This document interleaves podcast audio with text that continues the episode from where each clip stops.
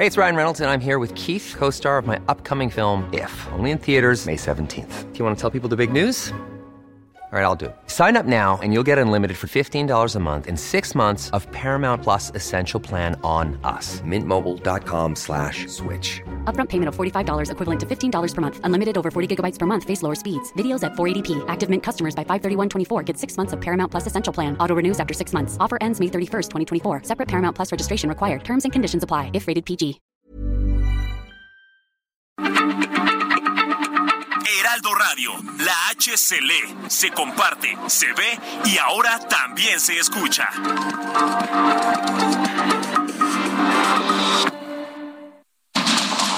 Inicia. Heraldo Noticias de la tarde con Jesús Martín Mendoza. En Heraldo Radio.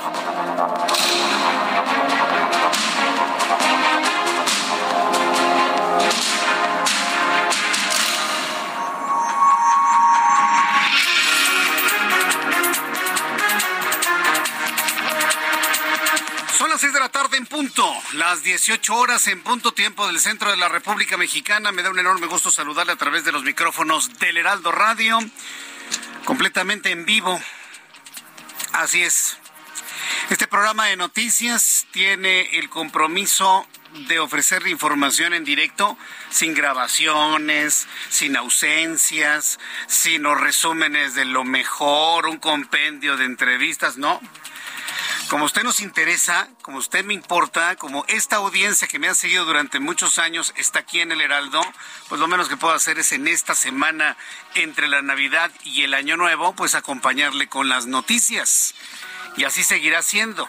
Así que bueno, le invito como siempre, súbale el volumen a su radio, que le tengo la información más importante hasta este momento. Prácticamente ya se nos acabó el año, estamos a unos cuantos, en, algunas cuantas horas para que termine nuestro año. Y bueno, pues hay que decirlo con toda claridad. Vaya que si hay noticias en este viernes. Quiero informarle lo siguiente, nada más déjeme que me aparezca. precisamente nos aparezca el, resumen inicial de este día. Y bueno, pues hay que estar muy atentos con todo lo que se informa el día de hoy estamos, nos quedamos como que en ascuas, ¿no? De lo que ocurrió y de lo que ha informado la FES Aragón. Hasta este momento la FES Aragón no ha informado absolutamente nada, absolutamente nada en torno a la presencia de la señora Esquivel.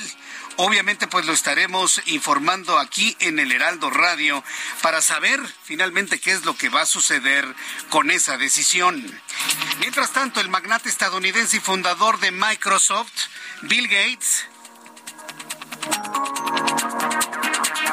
el magnate estadounidense y fundador de Microsoft Bill Gates manifestó en una cumbre de Forbes que augura un futuro complicado a corto plazo en un contexto marcado por la guerra en Ucrania y las consecuencias económicas que ha traído consigo la pandemia.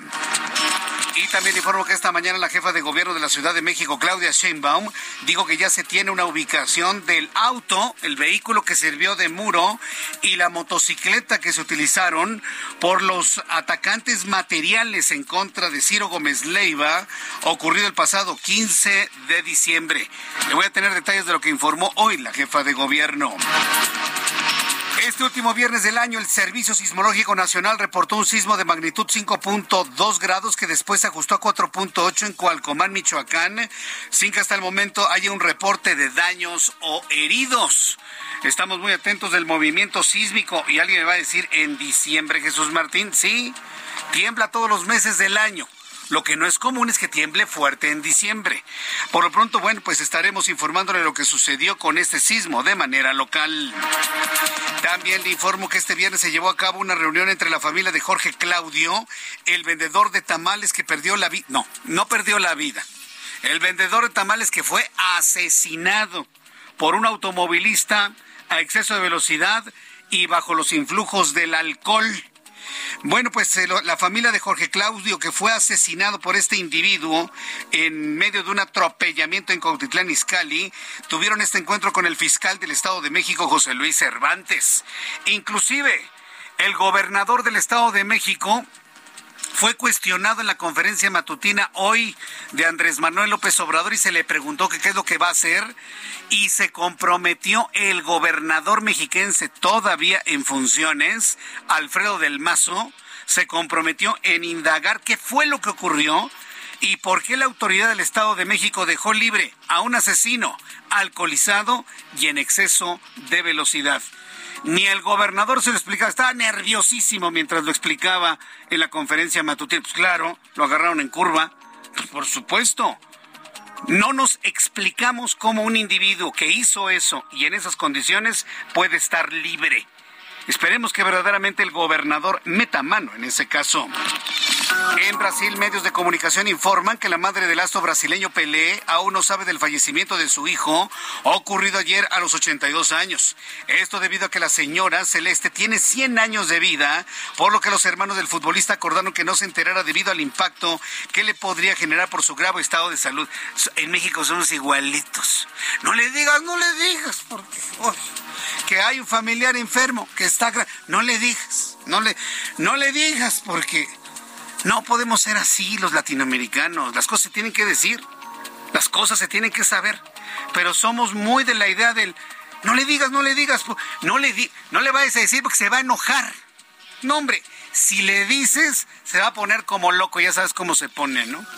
O se va a poner como loco, ya sabes cómo se Y decide no decir las cosas. Eso complica más las cosas. Porque entonces viene alguien y reclama, oye, pues ¿por qué no me dijiste? Y eso es lo que va a pasar con la mamá de Pele. Le va a decir a sus hijos, oigan, pues ¿qué creen que soy? ¿Que no me tienen confianza? ¿Qué creen que soy porque no me dicen antes? Ah, bueno, pues precisamente va la mamá de Pele les va a decir, oigan, pues ¿qué les pasa? A ustedes díganme. Ustedes díganme, yo me aguanto. ¿Sí? Y es más, hasta entiendo y colaboro. Pues claro, pero pues mire lo que es noticia, ¿no? Que le están ocultando las cosas porque, ay, no se vaya a poner mal, no se vaya a enojar. Entendemos la edad de la señora, pero yo soy de la idea que las cosas se tienen que decir de frente, como van. Mientras tanto, en Nueva York, Estados Unidos, cientos de personas acuden al primer dispensario legal de marihuana con fines recreativos de la ciudad, el cual abrió sus puertas ayer a los consumidores. Poco les ha importado la larga fila y las temperaturas invernales. Sí, pues por la marihuanita, ¿no? ¿Para qué sirve la marihuanita? Para olvidarse de la desgracia personal que viven muchas personas. Para eso sirve. Y así, aunque los cubra la nieve, algunos dirán, pues mejor ya de una vez. Es increíble, ¿no? Lo que puede hacer esa basura de hierba conocida como marihuana. Ya son las seis de la tarde con siete minutos hora del centro de la República Mexicana. Vamos a escuchar a nuestros compañeros reporteros urbanos. Empiezo con Alan Rodríguez. Hola Alan, en este último día hábil del año, ¿en dónde te ubicamos? Buenas tardes. Hola, ¿qué tal Jesús Martín? Amigos, muy buenas tardes. Nos encontramos en el Zócalo de la Ciudad de México en la verbena navideña y previo a que inicie la proyección de la película Pinocho, dirigida y creada por Guillermo del Toro. Por este motivo tenemos en este punto ya una gran concentración de personas que están llegando para sentarse, para tomar asiento en esta larga fila de sillas que han puesto el gobierno de la Ciudad de México para esta proyección que es muy especial por las fechas, porque podemos ver familias, porque podemos ver grupos de amigos y un gran ambiente navideño de fin de año que se está viviendo aquí en el Zócalo de la Ciudad de México. Mucha precaución para nuestros amigos automovilistas y es que está habilitado el circuito del Zócalo capitalino, pero únicamente para que accedan vehículos, lo hagan con mucha precaución a una velocidad muy lenta, especialmente para que aquellas personas que no pueden caminar o que presentan alguna discapacidad puedan observar el alumbrado navideño y acercarse hasta ese punto. Es el reporte que tenemos, Jesús Martín, con esta proyección de la película Pinocho. A ver, este, ¿ya hay servicios de paramédicos en el lugar? Es correcto, toda esta zona se encuentra protegida por el servicio médico, hay el módulo del 911, el módulo de Locatel, para que todas las personas vivan un gran ambiente completamente seguro. Bueno, pues muchas gracias por la información, Alan Rodríguez. Continuamos al pendiente. Buenas tardes. Hasta luego. Ahorita que termine el resumen de noticias, le voy a explicar qué bárbaro. La película de Pinocho de Guillermo el Toro no es una película para niños. A ver, atención, papás. No es una película para niños. Es que es PG Jesús Martín para, para todo el público, pero no es una película para niños. Por eso le pregunté a Alan Rodríguez si había paramédicos en el lugar, porque muchos niños se van a impresionar y van a llorar. Yo nada más les digo, quien se le haya ocurrido proyectar esa película en el Zócalo cometió un grave error. Pinocho Guillermo del Toro no es una película para niños y al ratito le voy a platicar por qué. Vamos con nuestro compañero Israel Lorenzana. Adelante Israel, gusto en saludarte. Muy buenas tardes. Jesús Martín, muchísimas gracias. El gusto es mío. Pues tenemos información esta vez de la Avenida de los Insurgentes. Hemos hecho un recorrido a partir de la zona de la raza y prácticamente a la incorporación con la México Pachuca. Algunos asentamientos por las obras que se registran en la zona de Indios Verdes, reducción de carriles, pero nada para pensar en alternativas a buena velocidad para los automovilistas que van con dirección hacia el perímetro de Tlanepantla, hacia el río de los Remedios. El sentido opuesto de igual forma, la circulación a buena velocidad para nuestros amigos que se incorporan hacia la zona de acueducto de Guadalupe o más adelante con dirección hacia la zona de insurgentes, esto en su tramo norte. Si requieren de alguna alternativa, Jesús Martín, sin duda alguna, Centenario puede ser una buena opción esta tarde-noche para nuestros amigos que van con dirección hacia Martín Carrera. Jesús Martín, vamos hacia la zona de la caseta de Ojos de Agua en la México Pachuca, donde adelante te estaré dando más detalles. Es la información que te tengo. Muchas gracias por esta información, Israel Lorenzana. Hasta luego. Hasta luego. Qué gusto me da saludar a tus compañeros reporteros en el Valle de México y también con información de los estados un poco más adelante. Son las seis de la tarde con once minutos hora del centro de la República Mexicana. Vamos a revisar lo que sucedió un día como hoy, 30 de diciembre del año 2022. Abraham Arreola nos informa. Amigos, bienvenidos. Esto es un día como hoy en la historia 30 de diciembre 1696. En los cielos de Huápulo, en Ecuador, aparece la Virgen de la Nube. 1916. En San Petersburgo asesinan al monje ruso Grigori Rasputin. 1960. En la ciudad de Chilpancingo, en México, alrededor de 20 personas mueren asesinadas y un centenar resultan heridas después de que el ejército mexicano, bajo órdenes del gobierno del estado de Guerrero, abriera fuego contra estudiantes en huelga.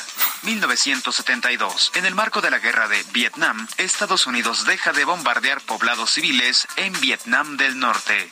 1977. Ted Bundy escapa de su celda por segunda vez.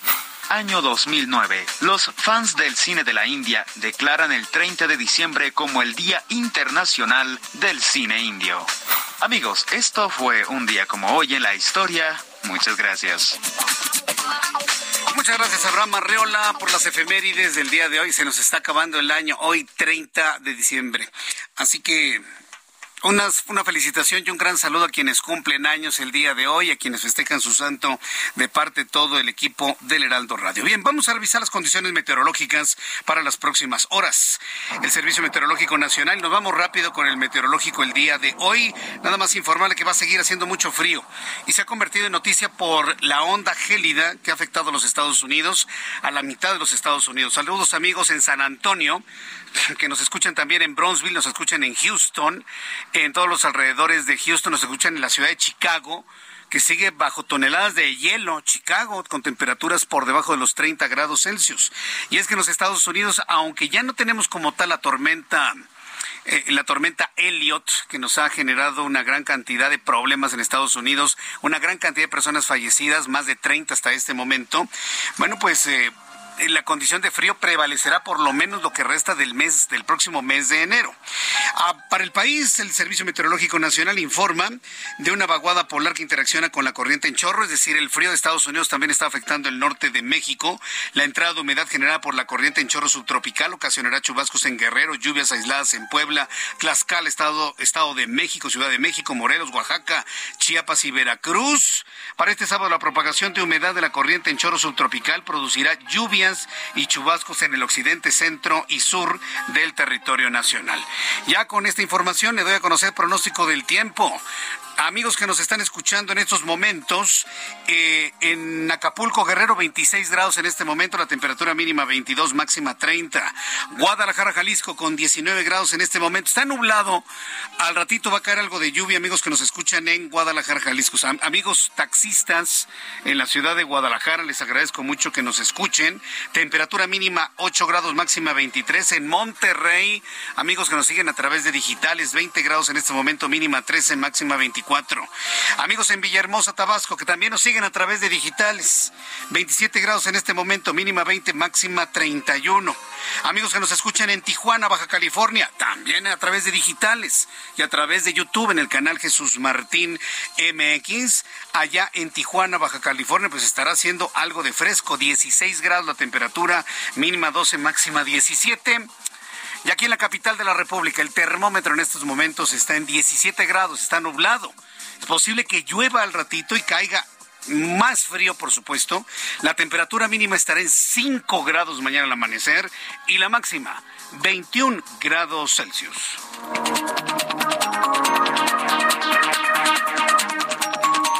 Seis de la tarde con 15 minutos, ya son las seis y cuarto, las seis de la tarde con 15 minutos tiempo del centro de la República Mexicana. Bien, pues vamos con los primeros temas del día de hoy y voy a regresar con mis compañeros reporteros un poco más adelante, pero informarle que Manzanillo se ilumina este año, bueno, ya lo que es el año viejo y el año nuevo. Vamos con Marta de la Torre ella es nuestra corresponsal en Colima y en unos instantes le voy a tener toda la información que se genera allá, porque los festejos de fin de año eh, de Manzanillo se, se ilumina, van a estar pero extraordinarios, sobre todo para las personas que están haciendo vacaciones, que están pensando en las próximas horas, ¿a dónde vamos? ¿no? Porque hay personas que dicen, ¿a dónde? Pues vamos a Manzanillo, vámonos a Manzanillo ahora que van a tener una gran fiesta allá. Mientras tanto, en Veracruz, la tradición de El Viejo perdura como una oportunidad para las familias de escasos recursos de obtener su aguinaldo mediante un espectáculo callejero lleno de alegría y color durante las fiestas de Año Nuevo. Esto es lo que sucede también allá en, Veracruz. Pero mientras le tengo todas estas festividades que vamos a tener allá en, en, estas partes de la República Mexicana, vamos con mi compañero Iván Saldaña. Adelante, Iván, ¿qué información nos tienes? Muy buenas tardes. Jesús Martín Auditorio, buena tarde. En Palacio Nacional, el presidente Andrés Manuel López Obrador urgió este viernes en persona a la jefa de gobierno de la Ciudad de México, Claudia Sheinbaum Pardo, dar pronta respuesta en el caso del atentado contra el periodista Ciro Gómez Leiva. Dijo para que no se piense que ya se quedó en el olvido y para que organizaciones civiles como Artículo 19 y opositores como Claudio X González, dice, no arrinconen al gobierno federal con este asunto. Dice la petición, esta petición de Jesús Martín, que el mandatario federal eh, hizo a la jefa de gobierno que asistió hoy a Palacio Nacional, eh, pues también se la hizo al, al gobernador del Estado de México, Alfredo del Mazo Maza, quien pues esa entidad también está colaborando con la investigación de este atentado. Al contestar a la petición del presidente de la República, la jefa de gobierno capitalina, reiteró que el compromiso de su gobierno y de la Fiscalía de la Ciudad de México es que no quedará impune este caso, pero mientras sigue la investigación, dice mantendrán sigilo para cuidar el caso y que no haya problema en las detenciones. Escuchemos cómo lo dijo la jefa de gobierno Claudia Sheinbaum. Como ustedes saben, se tiene identificada una motocicleta y algunos vehículos, no solamente uno, sino vehículos que participaron en el evento. Uno de los vehículos eh, se conoce que no solamente lo siguió ese día, sino algunos días anteriores. Em, hay una ubicación de dónde está este vehículo y de las personas, eh, digamos, de los autores materiales. Solamente después de esta breve exposición eh, de, la, de la jefa de gobierno Claudia Sheinbaum, el presidente López Obrador manifestó su confianza en las autoridades de la capital eh, mexicana, especialmente en la fiscal Ernestina Godoy, para pues, esclarecer este atentado contra el periodista Ciro Gómez Leiva. Jesús Martín Auditorio. Pues digamos, entonces de lo nuevo es que no fue un automóvil, sino que fue otro que venía siguiendo a Ciro Gómez Leiva desde, desde días anterior, anteriores a los hechos del 15 de diciembre, Iván. Sí, es lo que señaló hoy la jefa de gobierno. Ya había detallado en parte eh, también eh, Omar García Harfush, había detallado esto, pero sí hoy eh, dio cuenta la jefa de gobierno que fueron más vehículos y que ya tenían identificados a los autores materiales. Bien, bueno, pues, eh, ¿y cuándo van a dar otra actualización? ¿Lo comentaron o no? Mm, la jefa de gobierno dijo que próximamente, pero ella ya la estaría dando en sus conferencias que organiza por su parte. Hoy asistieron a Palacio Nacional porque presentaron los avances de la obra del tren interurbano México-Toluca. Entonces, bueno, ya estaría tocando, eh, dijo la jefa de gobierno, en otro espacio que estaría, que den este mayor información al respecto. Bien, bueno, pues eh, muchas gracias por la información. Se atraviesa ya la festividad de la Nochevieja, del Año Nuevo. Seguramente habrá novedades hasta el año que entra, ¿no? Hasta el siguiente año, Jesús Martín, y también incluso por parte eh, de Palacio Nacional, porque pues eh, hasta el próximo lunes ya empiezan otra vez las conferencias mañaneras y este fin de semana no hay gira. Correcto. Muchas gracias por la información, Iván. Muy buenas noches. Adiós, que te vaya muy bien. Nuestro compañero Iván Saldaña con esta información que ha dado a conocer la jefa de gobierno de la Ciudad de México. Está Claudia Sheinbaum y Ernestina Godoy, pero metidas en el caso del ataque en contra de Ciro Gómez Leiva. Y la razón es sencilla. Ya el presidente de la República en su conferencia matutina dio la orden, porque el señor no sugiere, el señor da órdenes, el señor López Obrador. Él ya dio la orden que no lo va a traer la Fiscalía General de la República. Entonces, como este asunto no lo va a traer la Fiscalía General de la República, bueno, pues entonces todo el peso de la investigación recae en Ernestina Godoy y en la jefa de gobierno. Ahora yo no sé qué sea mejor que investigue Ernestina Godoy o que investigue Alejandro Gertz ¿Usted qué cree? ¿Qué será mejor o qué será menos mejor o qué será más peor o qué será menos peor? ¿Qué le parece? Yo le invito para que me lo comparta a través de mi cuenta de Twitter, arroba Jesús Martín MX. Bien, se cumplen tres años de la primera alerta sobre COVID en China. Y hay que recordar que cuando terminaba el año 2019 y nos disponíamos a entrar al año 2020, se hacía un anuncio tremendo, ¿no? Se hacía un anuncio preocupante, que una nueva enfermedad a nivel global podría afectarnos a todos. ¿Se acuerda lo que se dijo en, en México? Nah, no pasa nada. Nah, aquí no pasa nada.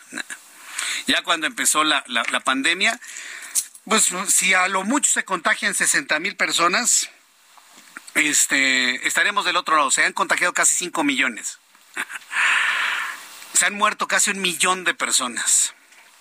Ya hace tres años que este gobierno minimizó la llegada de la pandemia. ¿Se acuerdan, amigos que nos escuchan en todo el país? ¿Se acuerdan ustedes de aquellos casos? Bueno, pues el 30 de diciembre de 2019, el doctor Li Wenliang emitió una alerta sobre un nuevo virus parecido al síndrome respiratorio agudo grave, el SARS, que causó una pandemia mundial en 2003. Sin embargo, fue acusado por las autoridades de su país de divulgar información falsa y causar pánico en China. Eh, sospechaba que las personas, este hombre, Li, el doctor Li, Wen Liang sospechaba que las personas que portaban el extraño virus estaban relacionadas con un mercado de pescados y mariscos en Wuhan, por lo que decidió ponerlas en cuarentena en el hospital donde laboraba en julio de 2022. Se confirmó que el mercado de, de Wuhan en China fue en donde se originó este virus. Eso es lo que se cree. Pero hoy por hoy China, Wuhan y todas estas regiones han tenido menos contagiados, menos enfermos, menos muertos que países como Estados Unidos. Si uno lo ve al tiempo, el país más afectado por este virus no fue China, no fue el mercado de Wuhan, fue Estados Unidos.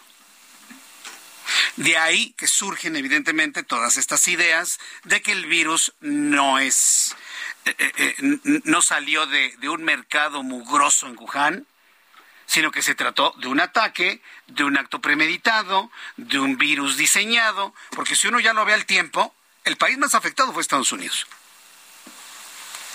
Ya segundo, tercero, los que sean, el más afectado, con más contagiados y con más muertos, ha sido Estados Unidos. Eso tiene toda la pinta de otra cosa. No de una enfermedad que nació en China, porque de haber sido así, ¿cuál hubiera sido por lógica el país más afectado? Pues China, y no, no lo fue de ninguna manera. Muchas cosas se pueden analizar sobre este asunto.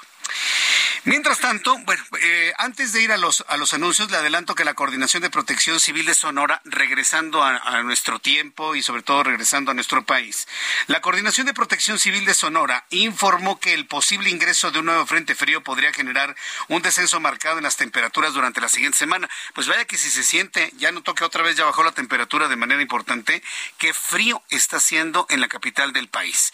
Y de esta manera se siente frío en la zona norte de la República Mexicana, en las zonas serranas del norte, en las zonas serranas del centro de la República Mexicana.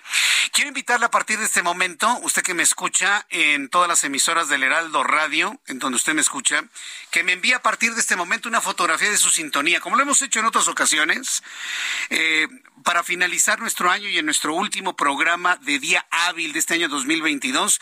Quiero invitarle a todo el público, eh, me escuche donde me escuche, en cualquier parte de la República Mexicana. Toma usted su celular, le toma una fotografía a su radio, a su sintonía y me lo manda a arroba Jesús Martín MX, arroba Jesús Martín MX. Escucha las noticias de la tarde con Jesús Martín Mendoza. Regresamos.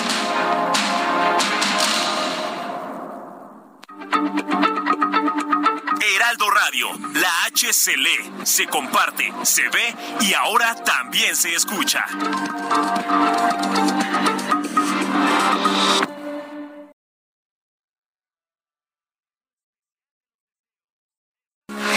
Heraldo Radio, con la H que sí suena y ahora también se escucha.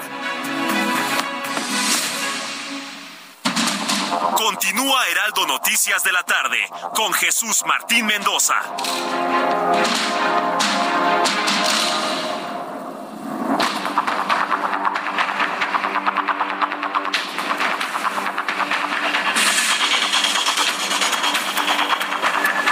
Ya son las seis de la tarde con 30 minutos, las seis y media, hora del centro de la República Mexicana. Sí, le estoy invitando a nuestros amigos que me envíen a través de Twitter, arroba Jesús Martín MX, arroba Jesús Martín MX.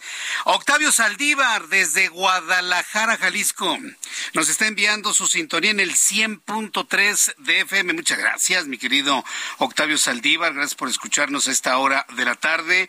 Fernanda Abeleira, muchas gracias, Fernanda. Me envía su sintonía del 98.5 de FM. Todas estas las voy a ir retuiteando, todas, todas, todas, por supuesto, para que de esta manera, bueno, pues este pues vaya, no queda ninguna duda, ¿no? De dónde nos están escuchando. Maricruz Pérez, Pérez Amador nos manda su sintonía del 98.5. Muchas gracias, Maricruz. Gracias por estar aquí con nosotros en el Heraldo. También Petronilo Chaires, me envías también su sintonía. Qué bonito equipo, ¿eh? Mira, se ve que andas muy retro y eso, eso me, da, me da muchísimo gusto. Dice Ibel Giver, Givers, me dice Jesús Martín encobijado con mi bebé y con frío, pero escuchando las noticias el último viernes del año. Él nos está viendo a través de YouTube en el canal Jesús Martín MX. Muchísimas gracias. Le ponemos retweet. Marco Coello, sintonizante en el 98.5 de FM en las noticias. Muchas gracias, Marco. ¡Ay, qué bonito gradiente tienes, eh! La verdad está padrísimo. Ricardo Vázquez, listo mi sintonía en Radio Vintage 98.5 de FM en la Ciudad de México. Muchísimas gracias, querido amigo. Gracias por ello. Y así todas las personas que en este momento me están enviando su sintonía, por supuesto supuesto, les estoy agradeciendo y retuiteando. De cualquier parte del país, ¿eh? envíeme su fotografía a arroba Jesús. Bien, continuando con la información. Vamos a entrar en comunicación, como ya le había adelantado, con Gerardo Moreno, nuestro corresponsal allí en Sonora, y es que la Coordinación de Protección Civil de aquella entidad informó que el posible ingreso de un frente frío generaría un descenso marcado en las temperaturas. Es decir, una semana después del intenso frío de la Nochebuena y la Navidad, se puede repetir el fenómeno. Gerardo, adelante, gusto en saludarte. Muy buenas tardes. Vamos a nuestro compañero Gerardo Moreno, nuestro corresponsal en Sonora. Adelante, Gerardo, ¿ya me escuchas? Hola, ¿qué tal Jesús Martín? Ya, ya lo escuchamos aquí. Muy bien, qué gusto saludarte y también saludar a, a, tu auditorio. Y Jesús Martín, pues como bien lo comentas, en estos momentos acá en Sonora ya se disipó completamente lo que fue el Frente Frío número 20, que se esperaba que estuviera muy helado, pero realmente no dejó mayores efectos aquí en el estado de Sonora. Sin embargo, ya se anunció el pronóstico para el día primero de, enero y es que arribará el Frente Frío número 21 que ocasionará ahora sí un descenso bien marcado de temperaturas. Te platico que esto lo comentó Gilberto Lagarda, quien es especialista técnico de la Conagua, y dijo que el pronóstico para este fin de semana, es decir, el día de hoy y mañana, son condiciones estables con unas mínimas de 10 grados, incluso sin posibilidades de lluvias. Pero ya para el día domingo, empezando el año, pues entrará el Frente Frío 21, que provocará sí temperaturas mínimas en algunas regiones del estado, incluso bajo cero, sobre todo en la zona de la sierra. Además, te platico que habrá condiciones de lluvias, principalmente en el oriente, norte y sierra de Sonora, lo cual podría convertirse en caída de nieve o aguanieve es decir, que por lo menos en esta región del estado se espera pues un inicio de año blanco como se menciona. También habrá rachas de viento importantes superiores a los 50 kilómetros por hora. Esto sí en prácticamente todo el estado y esto provocará pues la sensación térmica sea mucho más baja. Señaló que la baja temperatura más intensa aquí en Sonora se sentiría para el día lunes y martes en la próxima semana ya que una vez que empiecen a disiparse los nublados generales y pues como siempre se suman las recomendaciones son abrigarse bien, no exponerse a cambios bruscos de temperatura y tener principal cuidado con niños menores de 5 años y adultos mayores. El reporte del Frente Frío de la semana pasada es que no hubo afectaciones de víctimas letales, solamente 130 personas fue necesario llevarlas a los albergues ubicados en los diferentes municipios y pues estará todo el operativo también en este inicio de año helado aquí en Sonora. Vaya, pues entonces se prevé que el fin de semana sea igual que el anterior, ¿no? Con mucho frío, estimado Gerardo. Así es, comenzando ya la madrugada del, del, día domingo, es decir, empezando las primeras horas del año, es cuando empezará a llegar este frente frío que como te comento vendrá acompañado de mucho viento y que esto es lo más eh, fuerte por ser viento helado pues que entra a pulmones y afecta también a la salud. Bien, pues muchas gracias por esta información. Gracias. Gracias, que te vaya muy bien, Gerardo Moreno, nuestro corresponsal en Hermosillo, Sonora. Qué frío, ¿eh? Qué frío estará haciendo durante las próximas horas allá en Sonora. Abrigarse muy bien y muchas gracias a nuestros amigos que me siguen enviando la fotografía de su sintonía a través de arroba Jesús Martín MX. Muchas personas empiezan a salir de vacaciones utilizan las carreteras, autopistas, obviamente en su automóvil o en los autobuses. Para todos aplica la siguiente información. Caminos y Puentes va a implementar, ya implementa un operativo ante el éxodo de vacacionistas por fin de año. Como parte de este operativo, se garantiza la apertura de los carriles disponibles en sus 123 plazas de cobro.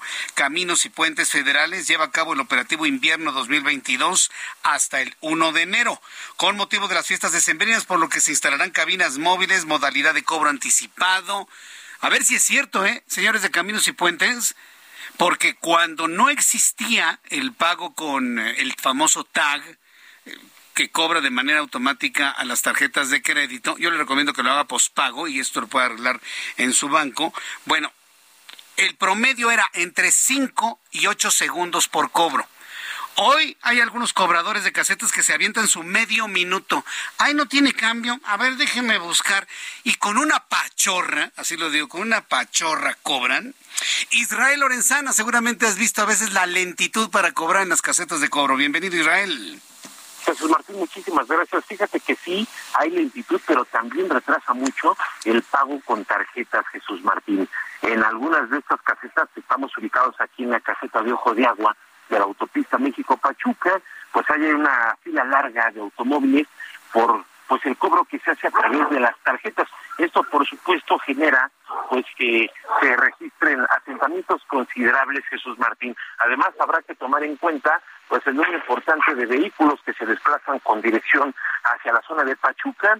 Hemos hecho un recorrido a través de esta autopista, hemos checado también la caseta de San Cristóbal Centro y bueno, pues donde encontramos mayores problemas es en esta de Ojo de Agua aquí en Tecamac, Estado de México. Lo que sí hay que señalar, Jesús Martín, es que todas las casetas están dando servicio, tanto para los automovilistas, los amigos que vienen ingresando a la Ciudad de México, como para los que salen a través de esta caseta con dirección hacia Pachuca. Mucha precaución, hay que recordar, por supuesto, tomar en cuenta el no exceder los límites de velocidad, manejar, por supuesto, con mucho cuidado, Jesús Martín, revisar el vehículo antes de salir de viaje y, por supuesto, apegarse a las normas de ahora la Guardia Nacional, que es la que se encarga de checar las carreteras, aquí por lo menos en esta autopista México-Pachuca todas las casetas de cobro, las casetas de peaje están dando servicio y bueno, pues nosotros calculamos, Jesús Martín, que están saliendo por minuto alrededor de 30 vehículos e ingresan 15 a la Ciudad de México. Ya comienza a hacer un poco de frío,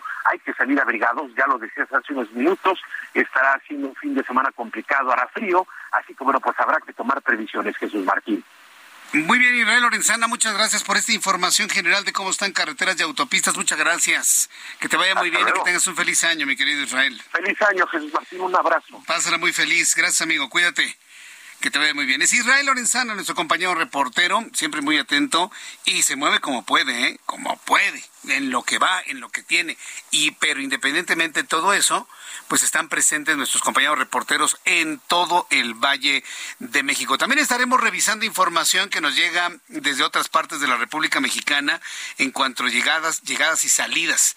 Por ejemplo, ya, ya saben, ¿no? Amigos que nos escuchan en Guadalajara, siempre hay un tráfico en la Lázaro Cárdenas, pero para llorar, sobre todo a la altura de Tlaquepaque, en este momento, está a vuelta de rueda. Todo lo que es la avenida Lázaro Cárdenas antes de entrar a Tlaquepaque, no, no, bueno, está para llorar. Así que por favor, ármense de paciencia, queridos amigos en Guadalajara. Como siempre, luego les informo el tránsito allá en la ciudad de Guadalajara. Y para quienes van saliendo rumbo hacia la zona de Santa Cruz de las Flores, también gran, grandes problemas vehiculares debido a que hay un accidente frente a las plazas.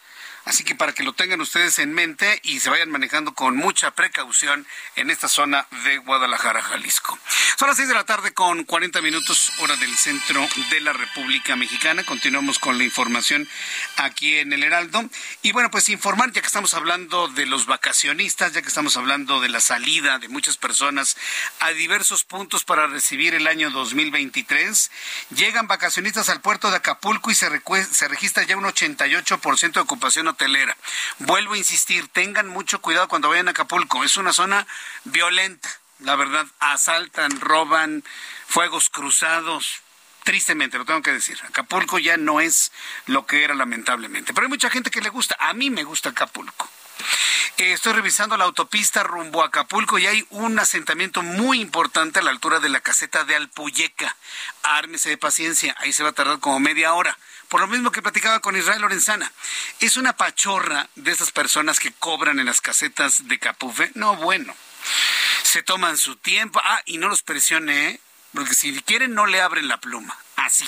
Me ha tocado más de uno que hacen ese tipo de payasadas. Y lo digo a manera de denuncia, porque si no trabajan rápido, al ratito van a tener un gran problema en las salidas del Valle de México, de la salida de Guadalajara, de la salida de Monterrey. Y bueno, yo les digo desde ahora lo que sucede. ¿Qué pasa en Acapulco? ¿Cómo están las cosas en materia de vacaciones? Carla Benítez, nuestra corresponsal en Acapulco, Guerrero, nos informa. Adelante, Carla.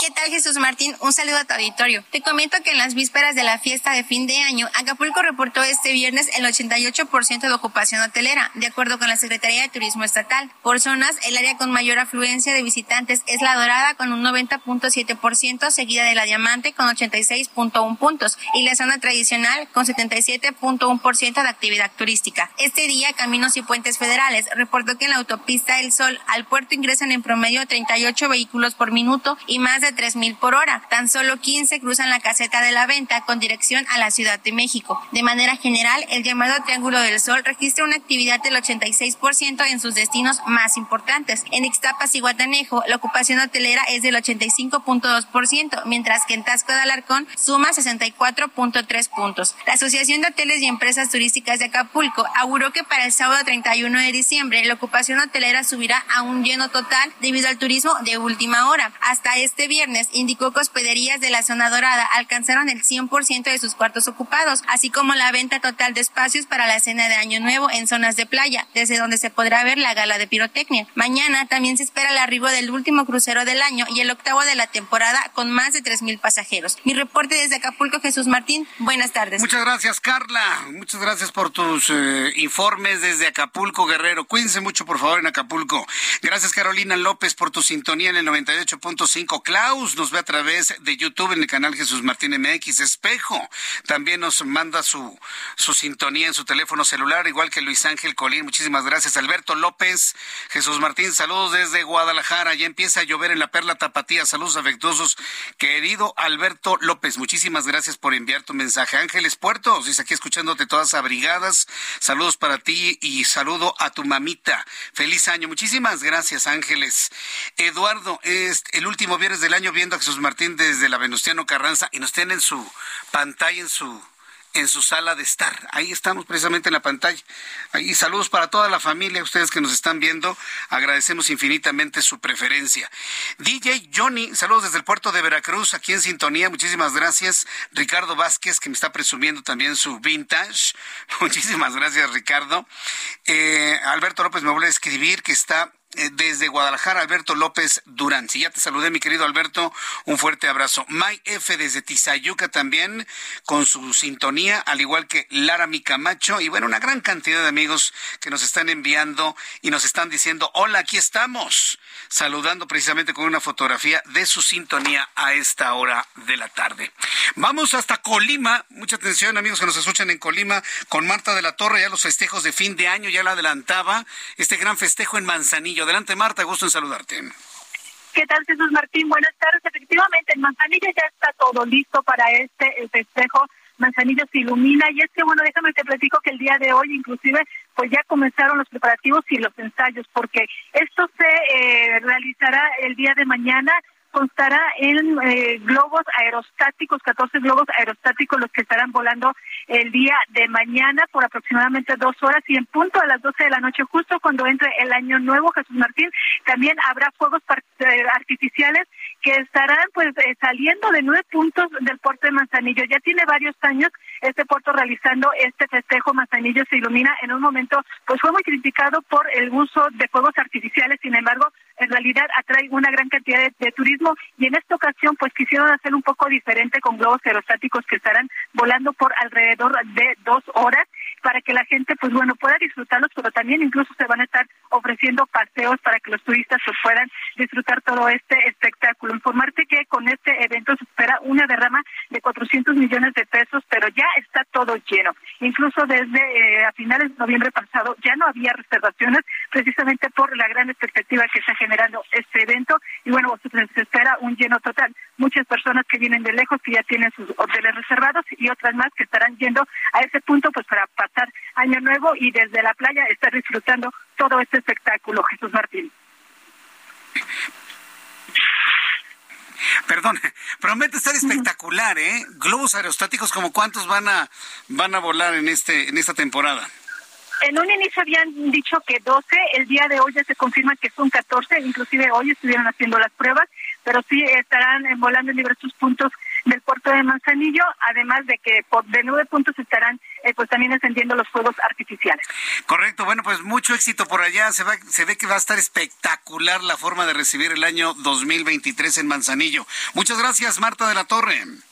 Gracias, Jesús Martín. Buenas tardes. Hasta luego, que te vaya muy bien. Muy buenas tardes, mi compañera Marta de la Torre, allá en Manzanillo, Colima. Y de Manzanillo vamos al otro lado de la República Mexicana, hasta Veracruz. Ya la adelantaba hace unos instantes, la tradición del viejo en Veracruz perdura como una oportunidad para las familias de escasos recursos de obtener su aguinaldo mediante un espectáculo callejero lleno de alegría y de color durante la fiesta para recibir al año nuevo, el año 2023. Entro en comunicación con Juan David Castilla, está en la línea. Vamos con Juan David Castilla, quien nos informa. Adelante, Juan David, gusto en saludarte. Muy buenas noches, Jesús Martín. Te saludo con mucho gusto desde el estado de Veracruz. Comentarte que la tradición del viejo perdura en esta entidad como una oportunidad para las familias de escasos recursos de obtener su aguinaldo mediante un espectáculo callejero lleno de alegría y color durante estas fiestas de Año Nuevo. Esto se da con mayor frecuencia en las ciudades de Jalapa, Coatepec y sobre todo en el puerto de Veracruz, donde grupos de hombres arman batucadas, se visten de mujeres de la tercera edad con globos en los pechos o de niños recién nacidos con grandes pañales improvisados y un chupón en la boca para bailar, cantar y pedir dinero en las casas o en cruceros de calles y avenidas. Se dice que esta tradición nació en el puerto Jarocho cuando trabajadores de los muelles iniciaron una protesta haciendo ruido con latas, cencerros y tapaderas de metal, ya que no recibían aguinaldo o algún beneficio por las fechas. En dichas ciudades y también en la región de los Tuxtlas al sur de la entidad, frente a las viviendas sobre las calles se siente un muñeco relleno de papel, cohetes y trapos viejos para representar al año que termina. A estas figuras también se les coloca un letrero con la leyenda Una limosna para este pobre viejo que ha dejado hijos para el año nuevo. También comentarte, Jesús Martín, que otra tradición jarocha de cada fin de año es la concentración de cientos de familias a la orilla del mar para observar el primer amanecer del año que inicia, en este caso del año 2023. Después de la cena del 31 de diciembre, las personas salen de sus viviendas para trasladarse al Boulevard Manuel Ávila Camacho en la zona conurbada Veracruz Boca del Río, donde llevan botellas de alcohol, cervezas o refrescos para seguir la fiesta en espera de los primeros rayos del sol del año nuevo. Este es el reporte desde Veracruz. Jesús Martín te deseo un feliz año nuevo y te mando un gran abrazo. Gracias por esta información. Que tengas muy buena tarde, muy feliz año también para ti. Son las 6 de la tarde con 49 minutos hora del centro de la República Mexicana. Así como hicimos un recorrido por varias, varias partes de la República Mexicana en donde el Heraldo de México tiene presencia. ¿Sabe también quién se hizo un recorrido de manera virtual o digamos a manera de espectacular? La jefa de gobierno Claudia Sheinbaum. Y yo no sé si con su consentimiento, su conocimiento o sin el consentimiento y en total desconocimiento, la imagen de Claudia Sheinbaum o al menos su perfil recorrió toda la República Mexicana. Y es que resulta que unos diputados del Movimiento de Regeneración Nacional, yo estoy seguro que persiguiendo hueso, calculando de que Claudia Sheinbaum pueda ser presidente de este país, pues ahí la están barbeando, ¿no? Para agarrar hueso. Una de ellas, la señora Patricia Hermendáriz, que se portó groserísima, groserísima con Carlos Zúñiga de la cadena Milenio y otros, otros más. Pero a ver, ¿cómo lo están viendo desde otras partes o desde otros puntos de la política mexicana estos anuncios espectaculares que aparecieron de, de, la nada, ¿no? O bueno, sí, desde algún lugar, evidentemente de los bolsillos de estos diputados. Súbale el volumen a su radio porque tengo contacto con Alberto Esteva. Él es coordinador de Marcelo Ebrard en la Ciudad de México, a quien yo le agradezco estos minutos de comunicación con el auditorio del Heraldo. Estimado Alberto Esteva, qué gusto saludarte, bienvenido, ¿cómo estás? Hola, ¿qué tal? Muy buena noche, Jesús Martín, buena noche a tu auditorio. Pues, Efectivamente, pues estamos viendo estos excesos de simulación que migran al cinismo extremo. Yo, yo, creo que de la, de la política con miras hacia el 2024 es lo que más nos ha asombrado en esta última parte del año 2022. ¿Qué delitos electorales se han tipificado con este tipo de acción, como dicen, emprendida por algunos diputados del Movimiento de Regeneración Nacional? Alberto Esteba. Bueno, pues en primer lugar que hay una eh, precampaña anticipada o una campaña anticipada y que es claramente violatoria a lo que dispone eh, toda la eh, legislación electoral. Afortunadamente hace un momento ya los voceros de la jefa de gobierno, en voz de la diputada Aleida Alavés, han dado a conocer que eh, van a bajar los espectaculares a nivel nacional que se subieron de la jefa de gobierno. Eh, ojalá y sea de inmediato y no se esperen a que vence el contrato el 30 de enero del 2023 y que sea efectivamente real ese posicionamiento y no para temperar los ánimos mm. de irritación que han provocado en la sociedad nacional. Porque este no es un tema solamente de Morena, este es un tema de un proceso electoral en el que vamos a elegir a quien será presidente de México para el periodo 2024-2030 y es muy importante que respetemos las reglas primero cuando se emitan por Morena, porque hoy no hay ni reglas. Se hablaba de piso parejo, ni piso tenemos todavía. Entonces, ojalá Mario Delgado no guarde silencio y también fije una posición, porque es de llamar la atención que el dirigente Morena no fije una posición, que no salga a precisar de qué se trata esta campaña desmesurada que pues raya en el absurdo, en un gasto desproporcionado, pero que además el origen es de dudosa procedencia. Algunos diputados se han atribuido que ellos han financiado mm. los espectaculares. Yo quisiera retarlos a que muestren cómo fue que pagaron o cómo está integrado ese fondo que dicen que integraron para apoyar a la jefa de gobierno. Eh, eh. Eso no existe, eso lo está pagando algún proveedor de la Ciudad de México. Eso es lo que iba a preguntar, porque si ellos no presentan comprobación que de sus bolsas salió ese dinero, entonces, ¿qué es lo que se puede interpretar? ¿Que salió de alguna partida presupuestal de la Ciudad de México, Alberto Esteban? O que lo pagó algún contratista de obras o de ah. servicios del gobierno de la Ciudad de México. Y habría que seguir la ruta del dinero para determinar de dónde proviene y cómo eh, se integró esta acción, porque es muy similar a lo que hizo Enrique Peña Nieto, que tanto criticamos, el propio presidente de la República lo señaló en su momento, y ahora pues es una reedición de lo que se vivió cuando la campaña de Enrique Peña Nieto, desde el anuncio de la boda, ahora los espectaculares de todos los colores, de todos los estados del país. Y eso es lo que ya la sociedad no puede permitir. Más allá de Morena está en riesgo la credibilidad de un proceso. Y eso es lo que nosotros estamos señalando. Ojalá que este anuncio que hace la diputada Leida vez, que es vocera de la jefa de gobierno, es este, promotora de la jefa de gobierno, pues sea real y que sea de inmediato. Ella dice que técnicamente les asiste la razón. Si van ganando las encuestas, ¿para qué suben 500 espectaculares en los estados de la República Mexicana? Y si, y si les asiste la razón, pues para qué los bajan. La verdad es que están dándose cuenta de la reacción de irritación que han provocado en la sociedad eh, mexicana y que eso les va a traer consecuencias de sanción social, de sanción electoral más allá de las sanciones legales. Sí, sí, definitivamente he, visto una serie de maniobras, como le llaman maromas en todo este asunto, inexplicables. Alberto Esteba, tengo que ir a los anuncios y al regreso de los mensajes quiero seguir conversando contigo, estimado Alberto, para saber, hablemos del piso parejo, hablemos de los tiempos y en qué momento sí se puede hablar de los aspirantes a 2024. Regreso con Alberto Esteba después de los anuncios. Le invito para que me escriba a través de mi cuenta de Twitter, arroba Jesús Martín MX y a través de YouTube en el canal Jesús Martín MX. Escucha las noticias de la tarde con Jesús Martín Mendoza. Regresamos.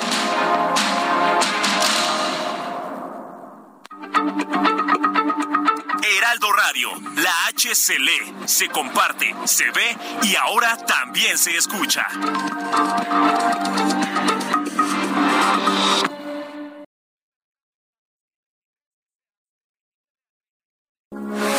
Heraldo Radio, con la H que sí suena y ahora también se escucha. Continúa Heraldo Noticias de la tarde con Jesús Martín Mendoza.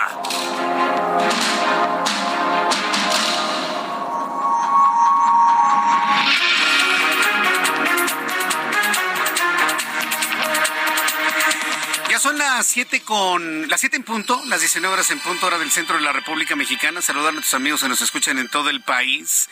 Pues estamos platicando con Alberto Esteba, quien es coordinador de Marcelo Ebrar en la Ciudad de México. Estamos platicando de el efecto negativo ¿sí? Y los delitos que se, se han de alguna manera ya visualizado, delitos electorales con estos anuncios espectaculares de Claudia Sheinbaum, es Claudia que aparecieron en toda la República Mexicana. Pero Alberto Esteba, ¿cómo van a estar los tiempos? ¿Cuándo son los tiempos adecuados para poder hablar de todos los aspirantes? Que conste que a mí no me gusta decirles corcholatas, ni a Claudia, ni a Marcelo, ni a Adán, ni a nadie.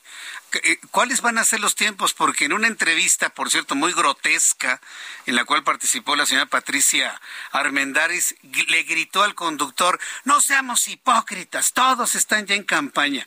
Es cierto que ya todo el mundo está en campaña. ¿Cómo están los tiempos, Alberto Esteban? Bueno, primero habría que decir, Jesús, que el Partido Morena ha dilatado la emisión de las reglas. Marcelo Ebrard ha dicho que es importante que se hagan debates que además de los debates eh, se haga la encuesta de un acuerdo con los equipos de los aspirantes para determinar el método. Eh, Marcelo Ebrard está proponiendo una sola pregunta. ¿Quién te gustaría que fuera tu candidato a la presidencia y tu presidente eh, de México, periodo 2024-2030? sola pregunta. Y también eh, determinar el método de verificación, que cada equipo proponga una casa encuestadora. Eh, quiero recordarte que recientemente en el estado de Durango, al doctor Ramón Enríquez, en el estado de Coahuila, al subsecretario Ricardo Mejía Verdeja, en Oaxaca, a tu servidor Alberto Esteva, pues no nos ganaron en Guerrero a Walton Aburto, no nos ganaron a Luis Walton, no nos dejaron competir, es decir, estas encuestas que aplicó Morena en los pasados procesos electorales pues no existieron y lo demostramos y lo aplicamos. No queremos que suceda esto para la elección a la presidencia de la República. Por eso es que es importante que se aclare el método, que haya piso, porque se ha dicho que haya piso parejo, la verdad es que no hay ni piso, que se emitan las reglas, que se diga cuál es el límite para que puedan pedir licencia los que son por elección popular y los que son por designación que presenten su renuncia. Y esto tiene que suceder en el primer trimestre del 2023 a más tardar. Pero ya Mario Delgado tendría que estar dando a conocer cuáles son las reglas y instalar una mesa, que fue lo que se solicitó desde agosto de este año, para que se vaya platicando el proceso de conciliación, porque lo que provocó la eh, jefa de gobierno o su equipo de diputadas y diputados que se atribuyen eh, el financiamiento de estos 500 espectaculares a nivel nacional, pues es eh, una fractura con la sociedad civil, porque al final del día esto es más allá de Morena.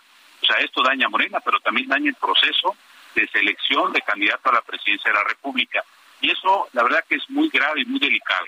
Decía yo en, antes del corte que ellos han ofrecido hace un momento que van a bajar los espectaculares.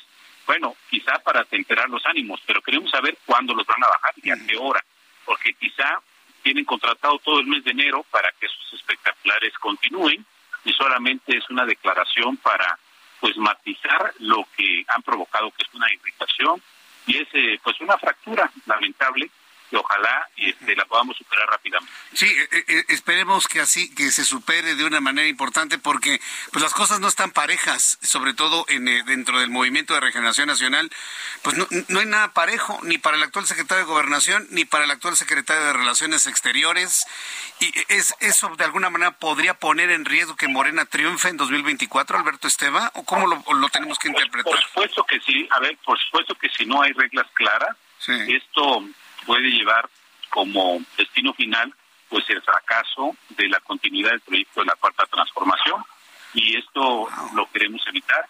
Por ejemplo, queremos denunciar que Rigoberto Salgado, que es coordinador general de participación ciudadana de la Secretaría de Inclusión y Bienestar Social del Gobierno de la ciudad, está tomándole protesta como enlaces seccionales en la Ciudad de México a todos los funcionarios del gobierno de Claudia Sheinbaum. Eso no es ético, eso atenta contra el proceso y eso, la verdad, no habla de una honestidad valiente. Eso está eh, atentando con la ética pública completamente. Hay una ausencia de reglas y hay también pues delitos electorales que se están configurando. Nosotros vamos a presentar el lunes a primera hora esta queja ante los órganos electorales porque tenemos videos, tenemos audios, tenemos fotografías en donde Rigoberto Salgado, actual funcionario del gobierno de la ciudad, se ha dado a la tarea de ir nombrando enlaces y además de convocar a funcionarios a tomar protesta para estas tareas. Pues ahí está la denuncia, Alberto Esteba. Ojalá y precisamente todo esto mueva al señor eh, Mario Delgado a ya establecer el piso para que éste esté parejo en las condiciones que establezca la ley electoral y bueno, y en igualdad de circunstancias, pues presentar las mejores opciones a la, a la ciudadanía, porque si no, el riesgo va a ser enorme para este partido político en 2024, Alberto. Así es, esa es eh, la encrucijada a la que nos vamos a presentar eh, los equipos. Y más vale que nos pongamos de acuerdo y que todo se vaya perfilando a un proceso transparente, democrático, igualdad de circunstancias, porque si no, pues no habrá destino para el Partido Morena y para el proceso de sucesión. Muy bien, bueno, pues eh, estaremos entonces en comunicación, estimado Alberto. Marcelo Ebrard, inclusive en estos días chambeando, ¿no? Trabajando a la distancia, pero chambeando es la diferencia de otros aspirantes, él está en sus temas, quienes simpatizamos con él no tenemos cargo público, no somos cuadros de dirección del partido Morena, somos gente que hemos caminado con él en algún otro momento de nuestra vida pública, pero consideramos que es el mejor perfil y, él está en su trabajo. Él no hace giras por el Estado cuando tiene eh, en puerta la cumbre de América del Norte, la visita del presidente Biden, o cuando ha tenido que ir a negociar los temas de crisis alimentaria a los Estados Unidos, como el asunto del maíz. Entonces tiene que atender la agenda que le encarga el presidente. Entonces, me parece que a los demás este, aspirantes se les olvida que hay una responsabilidad. Que se vayan todos o que todos se pongan a trabajar, pero que haya reglas claras. Reglas claras, nos quedamos con ello, Alberto Esteba. Muchas gracias por este tiempo. Y aún dentro de la chamba, pues espero que tengas una, un feliz eh, inicio de año 2023, estimado Alberto. Y ahí estaremos platicando en una oportunidad futura. Muchas gracias, muchas gracias, Jesús Martín. Para ti, para los tuyos, tus seres amados, lo mejor este 2023. Gracias, igualmente. Buen año 2023. Un abrazo, gracias. Es Alberto Esteba, él es coordinador de Marcelo Ebrard en la Ciudad de México y como él dice, sin cargo, sin ningún interés dentro del partido del Movimiento de Regeneración Nacional, pero digamos, muy cercano a Marcelo Ebrard, ha planteado y ha hecho esta denuncia de todo lo que está ocurriendo totalmente al margen de la ley electoral y ha anunciado el próximo lunes hacer las denuncias correspondientes de este tipo de acciones y desde el Heraldo Radio se hizo este llamado para que se honre la palabra de Aleida Alavés. Yo conozco a Aleida Alavés desde hace muchos años y yo creo que si Aleida dijo se bajan los espectaculares, yo no tengo duda que los baje. Sí, conozco a Aleida Alavés de hace muchos, muchos años, estoy seguro que en ese compromiso lo van a hacer. Pero hoy aquí Alberto Esteba ha dicho que los bajen y vamos a estar muy atentos de todo ello. Son las siete con ocho. Le presento un resumen con las noticias más importantes aquí en el Heraldo Radio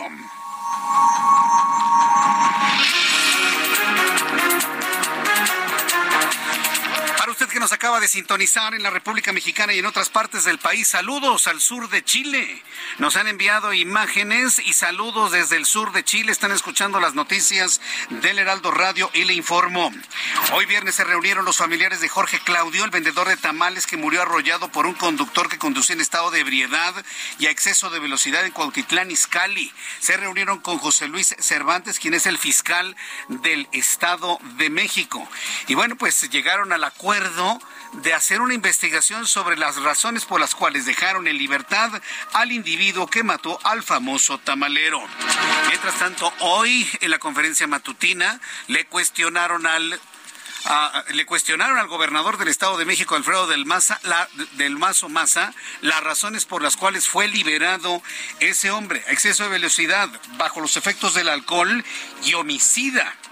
Hoy el gobernador se comprometió se comprometió el gobernador de revisar junto con la Fiscalía del Estado de México las razones de esa liberación, porque aseguró que el asesinato de este hombre que vendría vendía tamales no quedará impune, aseguró el el gobernador del Estado de México.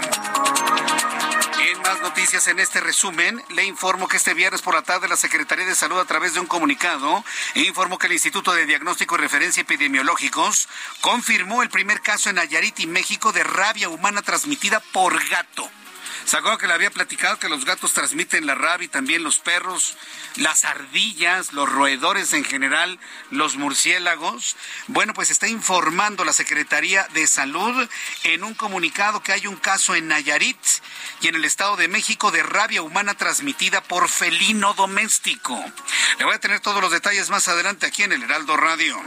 El titular de la tesorería en el municipio de Tezonapa fue asesinado a balazos la mañana de este viernes cuando era acompañado por dos trabajadoras, las cuales resultaron heridas en un posible robo de nómina cometido por un grupo armado en la carretera Omealca, Tezonapa.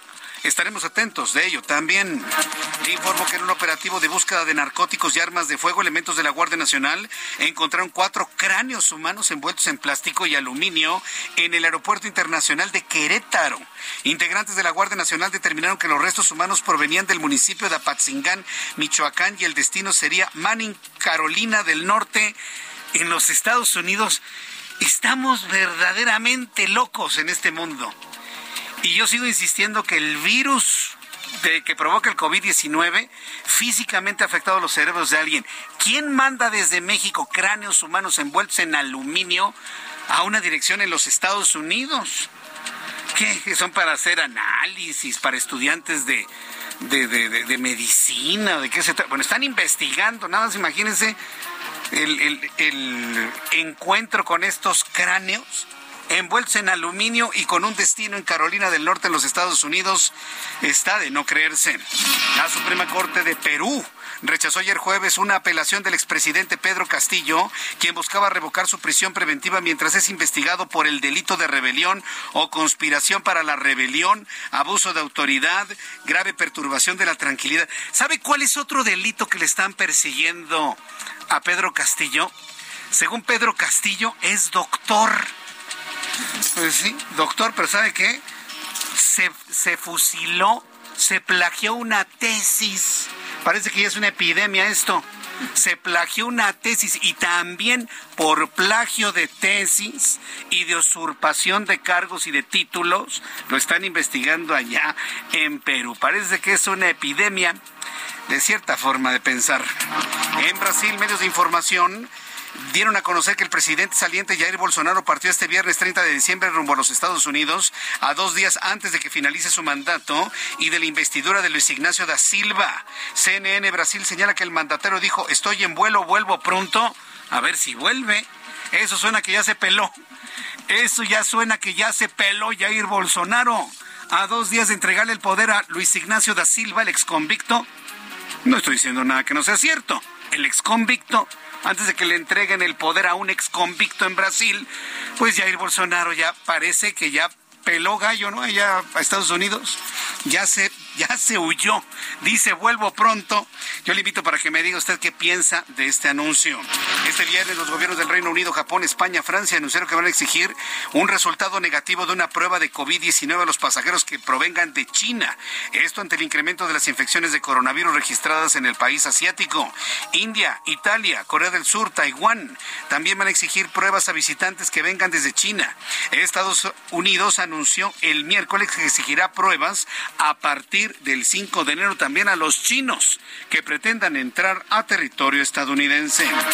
El astro del fútbol portugués Cristiano Ronaldo fichó ya con el Al Nas FC de Arabia Saudita, donde militará las próximas dos temporadas. La noticia llega tras un mes de rumores de que el cinco veces ganador del Balón de Oro rompiera relaciones con el Manchester United. Información que nos tendrá en unos momentos más Roberto San Germán con todos los detalles en nuestra sección deportiva. Es el resumen de lo más destacado. Yo soy Jesús Martín Mendoza y le invito para que siga con nosotros. Ya son las 7 con 15, las 7 con 15 hora del centro de la República Mexicana. Vamos a revisar cómo quedaron los mercados financieros, qué subió, qué bajó, cómo cerraron en el último día hábil de 2022. Súbale el volumen a su radio. Héctor Vieira nos informa.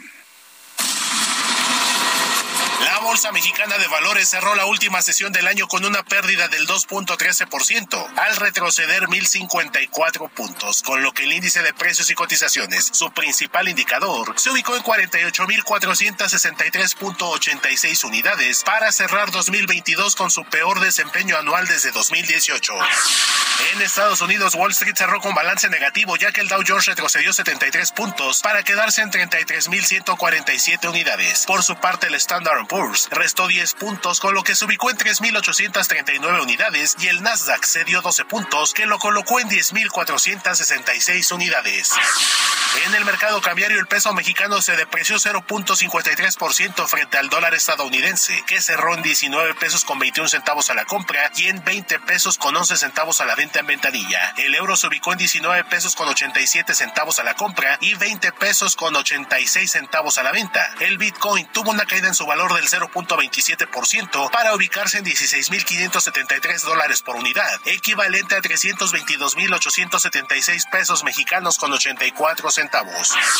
La Secretaría de Hacienda anunció los estímulos fiscales para los combustibles durante la semana del 1 al 6 de enero, quedando el de la gasolina magna en 54.80%, equivalente a 2 pesos con 67 centavos por litro. El de la premium se ubicará en 29.15%, lo que equivale a 3 pesos con 54 centavos por litro, y el del diésel será del 100%, por lo que no generará costo alguno para los consumidores. El Banco de México descartó que la venta de la banca al consumo y empresarial de Banamex por parte del grupo financiero estadounidense Citigroup vaya a tener algún impacto relevante en la estabilidad del sistema bancario mexicano, al señalar que pese al cambio de propietarios, seguirá siendo partícipe de este.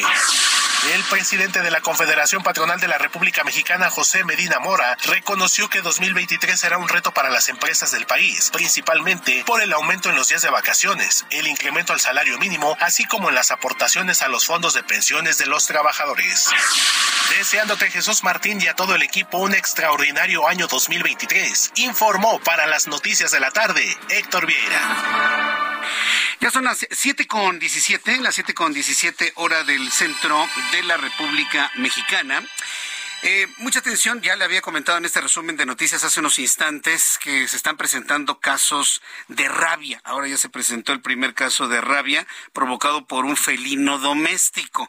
Yo sé que esta noticia a algunos los va a alarmar, ¿sí? No se trata que se deshagan de sus gatos, de ninguna manera, sino que el gatito o el perrito doméstico debe estar perfectamente vacunado contra todo. Eso es lo que tiene que hacer. Una noticia como esta, lo único que lo tiene que mover a que su mascota, su compañero, compañera, lo como le llame usted, perrijo, perrija, gatijo, gatija, como usted quiera. Ahí sí en eso yo no me voy a meter. Pero tiene usted la obligación de la vida de un ser vivo.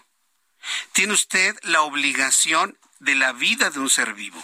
Cuidarlo, atenderlo, levantar sus heces, bañarlo, llevarlo con el médico, cortarle las uñas, ponerle sus vacunas, estar al pendiente de ese ser vivo en todo momento y a toda hora. Esa es su obligación, si usted ha tomado esa decisión. Entonces, la noticia de la rabia por gatitos no significa que usted debe abandonar a su gato de ninguna manera. Mejor tómelo y con mucho cariño llévelo al veterinario y vacúnelo. ¿Qué pasó en Oaxaca? ¿Qué sucedió finalmente? Uno de los niños mordidos por un murciélago y que tuvieron rabia murió y la niña más pequeña se recuperó sin mayor problema. Tengo en la línea telefónica a Jesús Alejandro Ramírez Figueroa. Él es subdirector general de Servicios de Salud del Estado de Oaxaca, a quien le agradezco estos minutos de comunicación. Doctor Ramírez Figueroa, me da mucho gusto saludarlo. Bienvenido. ¿Cómo está? Muchas gracias, buenas noches. Bien, a la orden, dígame. Eh, a ver, coméntenos, eh, ¿habían tenido casos en el pasado de murciélagos que mordieran a niños o adultos y se les transmitiera la rabia, así como ocurrió con este caso que hemos conocido durante los últimos días, doctor? Bueno, este, registramos los últimos, las últimas dos agresiones y no, por murciélago no. En el 99 fue por un perro doméstico, vamos a decirlo así, pero pues no, no estaba vacunado y en el 2007 fue por un animal silvestre, me parece que por un zorro. correcto. Ahora, eh, casos de transmisión por un murciélago agresor, pues me parece que es algo completamente no usual, ¿no? ¿O cómo comentar? Bueno, aquí en, aquí en Oaxaca no, no, no, no lo habíamos tenido eh, en los últimos años, te, te comenté los últimos dos, pero en la literatura sí hay, sí hay registros de en otros lugares. Ahora, eh, eh ¿ustedes están en conocimiento de por qué este murciélago ataca a los niños o los niños lo agredieron? ¿Por qué se dan esas mordeduras a tres niños por parte de este murciélago? ¿Se, conoce la historia a profundidad? Pues lo único que reporta el familiar es que por la noche estaban durmiendo y bueno, las condiciones de la vivienda tenían espacios entre entre las maderas y o entre las maderas y el techo para que pudiera entrar el, la fauna. Y pues lo que se nos ocurre es que entró y, pues en, al final si, los mordió es porque son murciélagos hematófagos, o sea, se, se alimentan de sangre. Y pues bueno, yo creo que los, los se alimentó, vamos a decirlo así, y pues en ese tenor pues causó la mordedura en los niños. Doctor, ¿por qué el niño mayor enfermó tan grave y murió y la más chiquita prácticamente no presentó sintomatología alguna? ¿Cuál, es la explicación de esto? Bueno, en sí, los dos eh, que, que, desarrollaron la enfermedad grave este, fueron mordidos muy cerca del sistema nervioso central. En el caso de la de la niña de ocho años fue cerca, fue en el, en el cuello, casi por detrás del pabellón de la oreja, y en el tema del niño fue cerca de la columna lumbar, o sea, cerca de la columna vertebral. Ah, entonces fueron mordidos en, en la zona lumbar, en la espalda. Y la niña atrás del pabellón eh, eh, del oído. La oreja. Sí, así es. Entonces esa cercanía al sistema nervioso central, como al final el, virus busca los nervios, es neurótropo, eh, esa pudo haber sido la explicación más mm, cercana que por qué ellos desarrollaron la, la enfermedad grave y en el caso de la menor de dos años pues fue en el codo, una zona poco inervada y pues bueno, no de la mano derecha, entonces no, ella nunca presentó síntomas, sin embargo, pues mm. se le dio la profilaxis que se tiene que dar. Es decir, entonces el virus entra directamente al sistema nervioso central a través de la zona lumbar y el sistema inmunológico de los niños no tuvo oportunidad de actuar de manera oportuna. Podemos entenderlo de esa manera. Pues digamos que sí, sí, porque al final el virus, eh, el sistema inmunológico no va a estar preparado si no hay vacuna previa. Claro, sí. Ahora, digo, esto no significa que se tenga que indicar una vacuna contra la rabia en zonas rurales de alta, de alta marginación. Doctor Ramírez, ¿usted qué piensa? No, no, no, no, este, al final el virus de la rabia eh, eh, se encuentra en animales silvestres de manera natural y lo que sí hay que cuidar es eso, que cuando nosotros este, seamos agredidos por algún animal silvestre o en este caso un murciélago, tipo mordedura o rasguño, en caso de otros mamíferos, pues eh, ir inmediatamente al servicio médico para que nos propongan la profilaxis que tiene que dar. Fueron mordidos tres hermanitos, uno de ellos muere, la niña entiendo que ha sido dada de alta, que fue la que menos afectada resultó. El otro niño, ¿cómo se reporta, doctor Ramírez? Sí, la, la niña de ocho años se encuentra grave, intubada todavía y pues bueno, esperando eh, su evolución en los próximos días. y la niña de dos años, ella ya, ya salió del hospital, ¿verdad? Eh, pues administrativamente fue dada de alta, pero pues físicamente está en el hospital, dado que su mamá está en acompañamiento de su hermana. Lo escuchan en este momento en nuestras emisoras del Heraldo Radio en la ciudad de Oaxaca. ¿Qué recomendación le haría usted a las personas que lo están escuchando, sobre todo ahora que han resultado muy sensibilizados por, por este caso, ¿no? Muy mediático también, la mordedura de un murciélago a tres pequeños niños. No, pues eh, la recomendación es la que se, siempre se da, ¿no? Que, que cuando vayan de excursión, vayan a día de campo, a zonas eh, en donde al final invadimos el área de, de, la fauna silvestre y tengamos un, un ataque por este tipo de fauna, eh, pues ir inmediatamente al médico porque el riesgo de contraer la rabia es importante y, y con los pobladores de las zonas que conocen su fauna de manera normal, de acuerdo a su área, pues este a, eh, generar algunas condiciones que no permiten que entren al domicilio, ¿no? No sé, este, cerrar o tapar las la, los espacios entre las maderas con, no sé, periódico, cartón, algún tipo de material que, que impida que la fauna silvestre pueda entrar al domicilio. Pues doctor, le agradezco mucho su comunicación. Que tenga muy buenas noches. Gracias. Buenas noches, a la orden. Gracias. Escucha las noticias de la tarde con Jesús Martín Mendoza. Regresamos.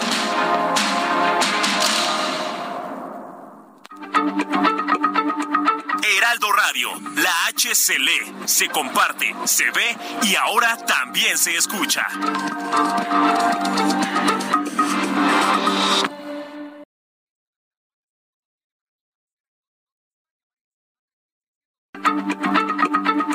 Heraldo Radio, la H se lee, se comparte, se ve y ahora también se escucha.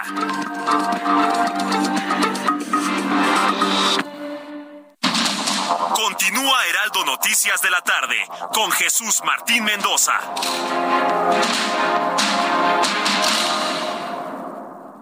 El día de hoy les tenemos excelentes noticias. Llévense unidades únicas en México en exclusiva en Ford Andrade La Viga. Entrega inmediata de su Ford Expedition Limited 2022 con blindaje nivel 5 y Ford Expedition Max 2022 también de nivel 5. No desaproveches esta oportunidad.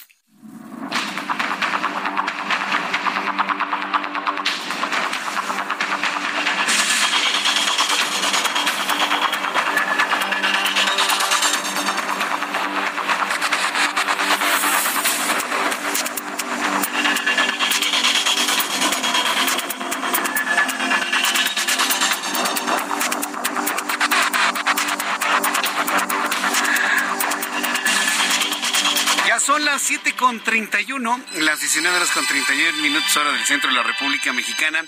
Está aquí en el estudio Roberto San Germán con toda la información deportiva. Mi querido Roberto, ¿cómo estás? Qué gusto saludarte. No, el gusto es mío, mi querido Jesús Martín. Buenas noches a la gente que nos sintoniza. También buenas noches a ti. Lo platicábamos ayer. Lo adelantábamos que estábamos a horas de que el Al Nacer de Arabia Saudita diera a conocer el fichaje de Cristiano Ronaldo. ¿Y con esa cantidad de lana que me decías ayer?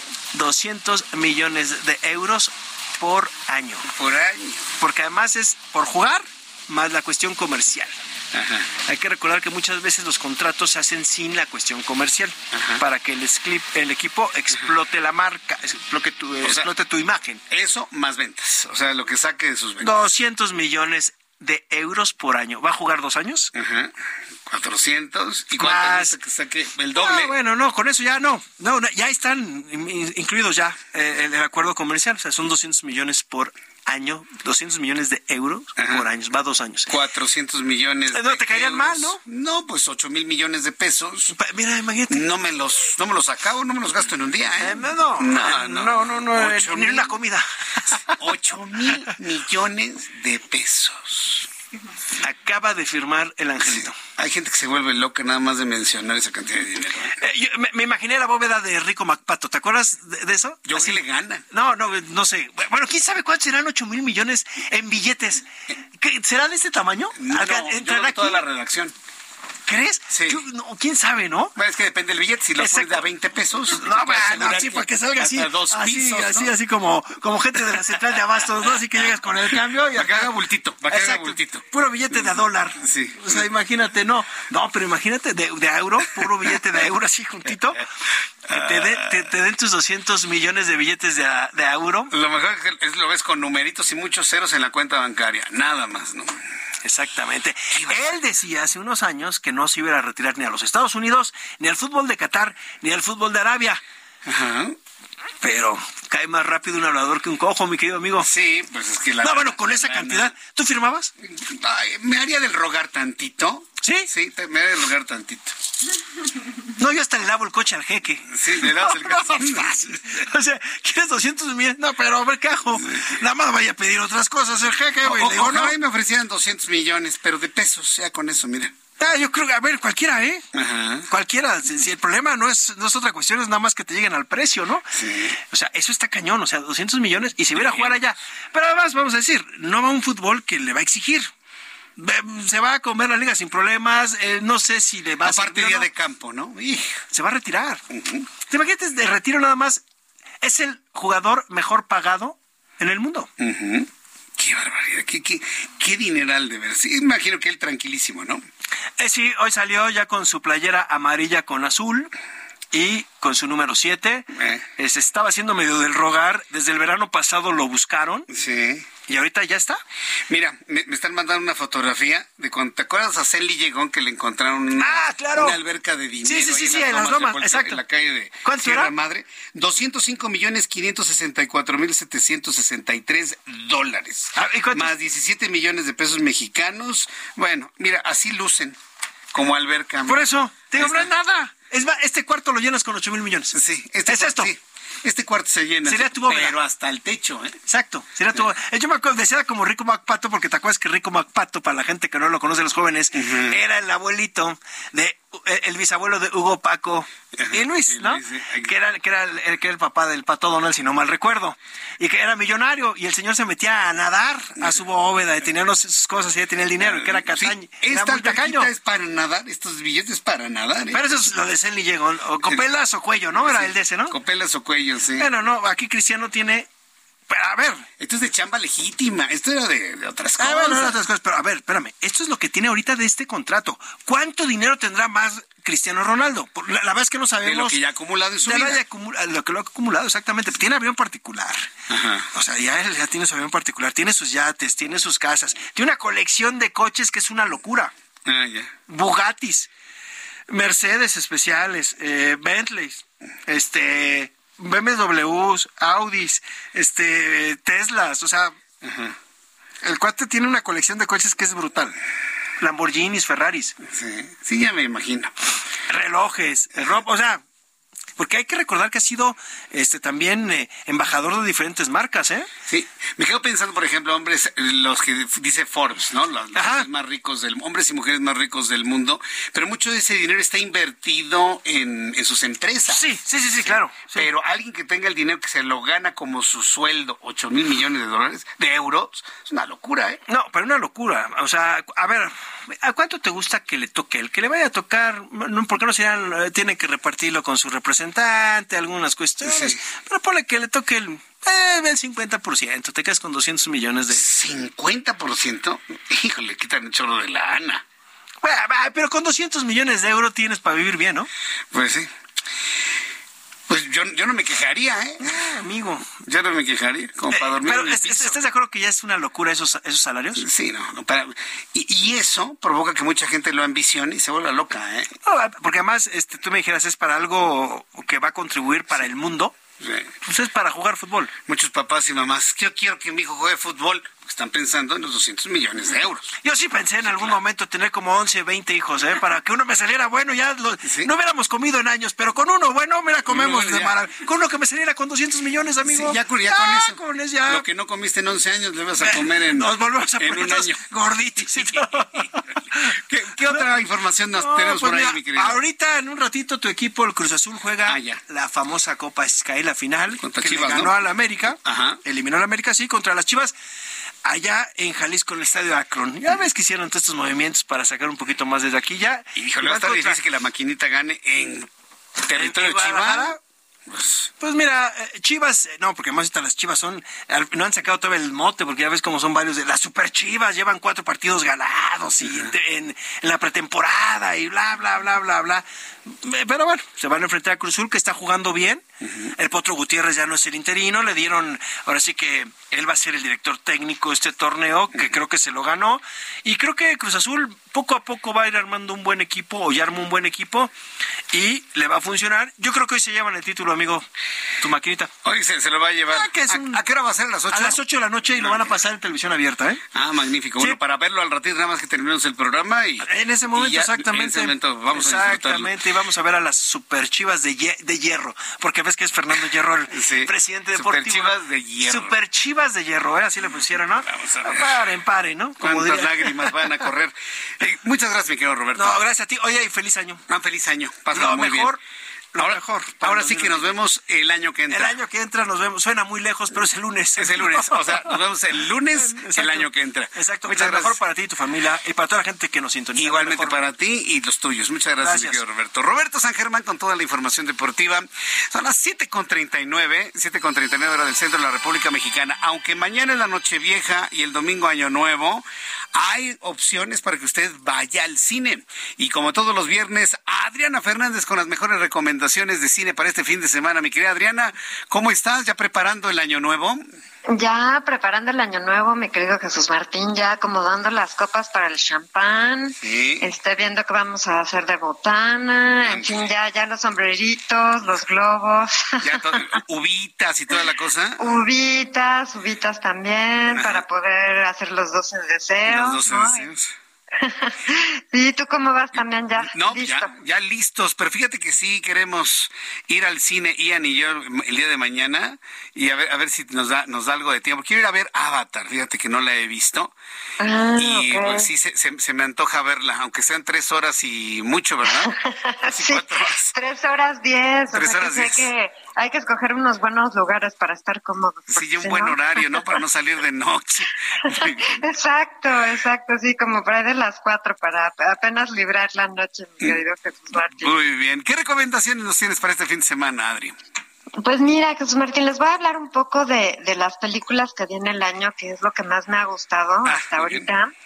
Y hay algunas que incluso se pueden ver también en casa, como Top Gun, que fue, por cierto, Jesús Martín, la película más taquillera del 2022. Top Gun, entonces Top se, Gun, se elevó Maverick. con ese título, la más taquillera, la que más dinero dejó. Así es, 1.500 millones de dólares. Ay, Digo, ya Avatar ya lleva mil en 13 días, ¿verdad? Todavía no cumple ni dos semanas y ya está, ya está este, muy cerca de, de Top Gun. Seguramente va a ser la película más taquillera del 2022.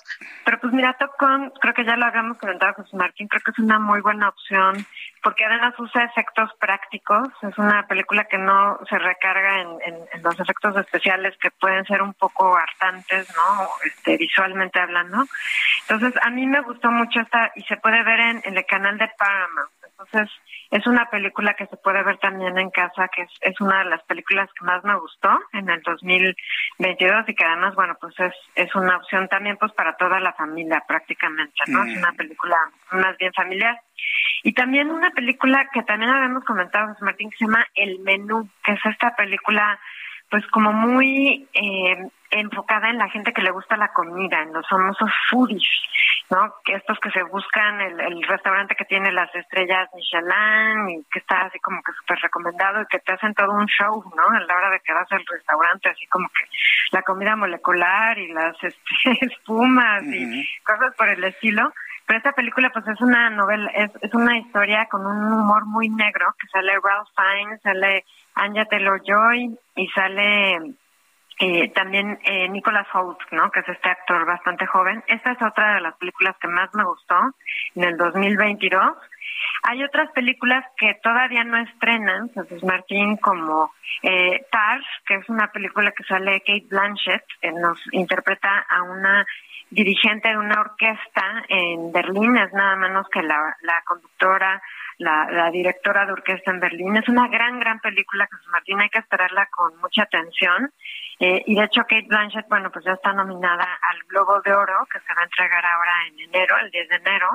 Una gran película, de verdad, y sobre todo la actuación de ella es fantástica, de verdad. Es una mujer un poco osca, un poco antipática, pero con todo y todo, a pesar de ser antipática, sentimos como una cierta empatía por ella, esta película de Tar, Tar eh, ah, eh, y luego también Los Espíritus de la Isla, que es otra película que se va a estrenar en 2022, que esa también hay que esperarla con, con mucha atención porque pues están eh, también nominadísimos ahí eh, todo el elenco, está Colin Farrell, está también, eh, bueno, la película de Martin McDonagh, que es este director de tres anuncios en Ebbing, Missouri, no sé si te acuerdas de esta película tremenda sobre una mujer que pone anuncios reclamando a la policía por el asesinato de su hija. No sé si recuerdas esta película, pues Martín, nominada al, Oscar hace ya algunos años.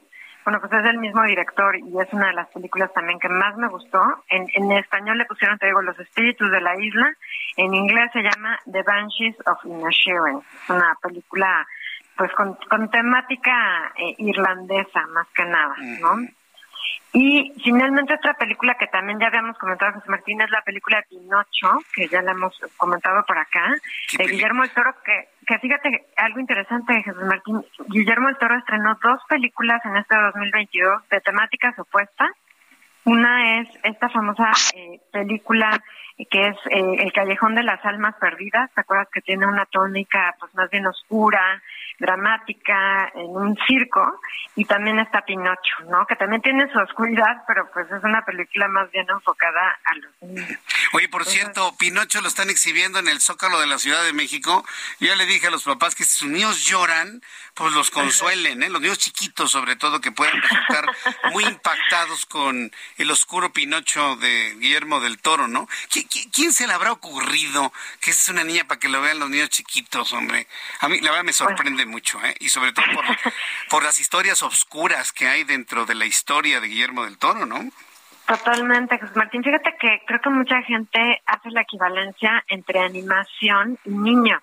Y tenemos que tomar en cuenta que no todas las películas animadas son para niños. O sea, la animación aunque casi siempre va dirigida a los niños, no es el caso en varias de ellas, y pues una de, estas precisamente es Pinocho de Guillermo del Toro, ¿no? Que tiene esta temática oscura definitivamente y puede dejar a más de uno llorando, papás y niños. También, eh, fíjate, también el, asunto de la clasificación en México es muy raro, o sea, si, si no tiene sexo, no tiene eh, desnudos o lenguajes o es, ah, entonces para toda la familia, no, espérame tantito, o sea, el ponerle un mayor grado de restricción a una película no está en función de escenas sexuales o de desnudez. Están dentro de la trama. Imagínate, un niño chiquito no va a saber qué es el duche. O sea, en su vida, ¿no? Ni las razones de la guerra, ¿no? Exacto. Se va a impactar de ver a un niño con un arma, ¿no? Disparando. Que uno... Exacto. Señores, por favor, no criterio en este tipo de cosas, pero bueno, es una gran película. Yo la he visto ya tres veces y las tres veces le encuentro nuevas cosas, que esa es finalmente una de las cosas de que tienen las películas de Guillermo el Toro, les, le vas encontrando más y más conforme las vas viendo y, y, es una obra de arte, definitivamente es una obra de arte Pinocho de, de Guillermo el Toro. Sí, sí, sí, sí, es una gran, gran película y como tú dices José Martín, esas películas que uno puede revisitar y se sigue admirando de la película, pues son esas, ¿no? Las que resisten el paso de las vistas, como decimos, pues son las que van haciendo que sea un clásico pero también estoy de acuerdo contigo en lo que dices de las clasificaciones, que aquí en México pues no entiendo muy bien cómo funcionan las clasificaciones porque sí me ha pasado estar en alguna función con no que llevan niños más pequeños y dices bueno pues esto no tiene nada que ver o sea cómo es posible que hayan puesto una clasificación B12 o, o A por ejemplo y pues no es una clasificación adecuada porque no se fijaron precisamente en el contexto y en el tipo de personajes que maneja la película no muy bien, Adriana, pues vamos a quedarnos con esas películas y ver algunas más. ¿Tienes alguna otra recomendación, Adri? Pues mira, nada más finalmente, Jesús Martín, otra película que se puede ver en Netflix, que está divertida, es Glass Onion. Glass Onion es esta película eh, que es como la segunda parte de Knives Out y sale, entre otros, Edward Norton y sale también eh, el famoso Daniel Craig. Creo que esta también vale la pena para ver en casa, es una película divertida y el director es Ryan Johnson, que es muy chistoso, así que si también quieren quedarse a ver en casa algo, esta que está en Netflix, Glass Onion, como quien dice la cebolla de pues de cristal, vale la pena. Es, no es tan buena como la primera que es Nights Out, pero es una buena película y si pueden ver las dos, pues que mejor tiene el mismo héroe, el mismo héroe que es este Benoit Blanche, ¿no? Que es el Benoit Blanc, más bien, que es el personaje de Daniel Craig, es esta especie de Hercule Poirot, ¿no? De Hércules Poirot, como de Agatha Christie, es el nuevo detective que tiene esta serie de películas. Eh, tu cuenta de Twitter, por favor, Adri, que nos compartas. Claro que sí. Claro que sí, eh, Jesús Martínez, arroba Adriana99, arroba Adriana99. Aquí me pueden escribir, hacer preguntas, con muchísimo gusto. Feliz año, Adriana, que la pases muy bien, que estás muy feliz. Igualmente, querido Jesús Martín, un cinematográfico y muy feliz Año Nuevo 2023. Nos escuchamos el año que entra, o sea, el próximo viernes. Hasta el año que entra. Hasta el año que entra. Gracias, Adriana Fernández, con las mejores recomendaciones para el cine durante este fin de semana. Son las 7 con 48. Mire, antes de terminar nuestro programa de noticias, el último programa de noticias del Heraldo Radio de Jesús Martín del 2022. Ah, porque nos vamos a volver a escuchar a partir del próximo lunes 2 de enero, por supuesto. Eh, una recomendación para el fin de semana. Luego andamos así como que, ay, no, no beba. Mire, si va a tomar alcohol, hágalo con moderación. Y si lo va a hacer con moderación, con mucha responsabilidad, ahí van los hielos, pues hay que hacerlo con estilo. Hay que hacerlo con estilo. Sí, pero tú te serviste Tehuacán, este, Ángel, con ese sonido que me pusiste. A ver, Sí, sí, sonó muy aguado eso, no, no. Precisamente el mezclar tiene, es una carrera completa. La mixología, créame que es algo muy bonito, extraordinario y de una gran paciencia y de una gran ciencia. Prácticamente es, es un laboratorio de química, ¿no? El verdadero mixólogo. Me da mucho gusto saludar a Iván Castillo Purata, él es mixólogo de Santo Gusano, a quienes hemos, hemos invitado el día de hoy pues para hablar de esto, ¿no? ¿Cómo podemos acompañar la llegada del año nuevo con una buena bebida bien mezclada, original y que usted pueda ofrecer a sus amigos y familia? Estimado Iván, bienvenido, gracias por tomar la llamada. Muy buenas noches, Jesús Martín. Gracias por invitarme. Encantado de estar con ustedes. Gracias, igualmente. Y además el mezcal de supermoda, ¿no? completamente en tendencia. El mezcalito ahorita es uno de los destilados que, que nos invitan a, vivir un ritual, ¿no? Un ritual del mezcal, me gusta llamarle. Y siempre, siempre eh, respetando estas palabras importantes que acabas de mencionar con mucha responsabilidad, ¿no? Y, y con mucho respeto para sobre todo para el mezcalito. Ah, sí, porque hay, hay, hay mezclas que no le hacen honor al buen mezcal oaxaqueño. ¿Cómo podemos mezclar? A mí me gusta derecho, te lo tengo que confesar, pero si lo tenemos que mezclar, ¿cómo podemos hacerlo? A ver, danos unas recomendaciones, Iván, por favor. Claro que sí, con mucho gusto. Pues como bien dices, la realidad es que cualquier destilado debe degustarse siempre derecho para poder justamente especialistas en el ramo, nosotros los especialistas para poder diseñar un cóctel, primero tenemos que conocer los perfiles del destilado que vamos a ocupar. Entonces, eh, si hablamos particularmente del mezcal y más específicamente de Santo Gusano, que tiene un perfil mucho más cítrico y más floral, obviamente esto nos va a inclinar la balanza para eh, potencializar esos aromas y esos sabores. Entonces, tengo un cóctel muy rico que diseñé específicamente para estas fechas. Se llama Merry, Merry Mezcal. Se los comparto, ¿te parece? A ver, adelante. Merry Mezcal, ¿cómo va? Merry Mezcal. Vamos a hacer una infusión casera de Jamaica, anís, romero y canela. Entonces vamos a vamos a colocar en una olla con un litro de agua, unas varitas de canela, unas ramitas de romero, un puño de jamaica y unas estrellitas de anís. Ok, suena muy una bien. Vez que lo tenemos, una vez que lo tenemos ahí, vamos a llevar a punto de ebullición aproximadamente 15 minutos y cuando esté en punto de ebullición, cuando esté hirviendo nuestra olla, vamos a bajar la flama, dejamos 5 o 10 minutos más y vamos a dejar reposar durante 30 minutos posteriormente, una vez que apagamos la flama. Aquí vamos a tener, para que se, siga eh, reposando, se siga concentrando y reduzca un poquito más. Esto va a hacer que nuestra mezcla sea realmente un concentrado de Jamaica, anís, romero y canela. Qué rico. Luego. Entonces, lo primero que va a pasar en nuestra casa es que va a oler completamente a, a fiestas decembrinas y vamos a tener este esta rica infusión que nos va a servir tanto para preparar un cóctel con mezcal o para preparar un mocktail. Los mocktails están muy de moda en mixología sin alcohol. Y la puedes, tener también esta infusión en casa para eh, incluso para preparar un agua del día, ¿no? Va a tener muy rico sabor y, y es muy versátil esta infusión. Entonces, una vez que ya la tenemos, ya está reposando, nos vamos a ir a nuestro vaso mezclador o shaker, como lo conocemos en el medio. Si no tenemos shaker, podemos ocupar eh, un termo con tapa, el que se llevan al gimnasio. Ahora en enero muchos van a querer ir. Este, o, el, termo del café también puede ser, mientras tenga tapa para que podamos agitar. Ah, correcto. Entonces nos vamos a ir a nuestro vaso mezclador, vamos a servir una once y media de esta infusión de Jamaica, anís, canela y romero. Y vamos a agregar once y media de mezcal santo gusano joven, con ese perfil cítrico que estamos buscando. Vamos a añadir también media onza de jugo de limón, media onza de jugo de naranja y una onza de jarabe natural. Estas, estas mezclas o estas cantidades se las vamos a compartir con mucho gusto, pero eh, quería comentarles algo, si no tienen en casa un jigger medidor, pueden apoyarse del famoso caballito eh, que todos tenemos en casa, un caballito. Un caballito. Y a disfrutar. Y bueno, exactamente, el caballito sirve, eh, tiene de medidas dos onzas, entonces medio caballito es una onza, un cuarto de caballito es media onza. Eh, dinos en dónde pueden conseguir tus recetas porque me queda medio minuto, por favor. Claro que sí, me pueden encontrar en arroba santo gusano o arroba santo gusano mezcalería. Muy bien. Ahí van a encontrar recetas, el perfil de nuestro delicioso mezcal. Sí, Iván. Pues, pues, por ahí nos pueden encontrar. Pues Iván Castillo Purata, muchísimas gracias por esta recomendación para hacer una buena mezcla para recibir el 2023. Gracias, fuerte abrazo y feliz año.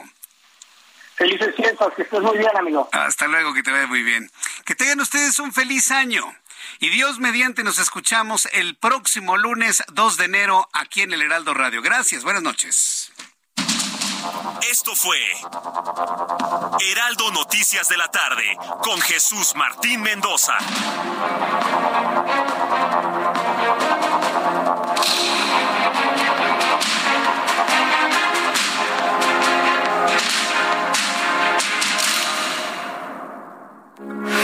Heraldo Radio, con la H que sí suena y ahora también se escucha.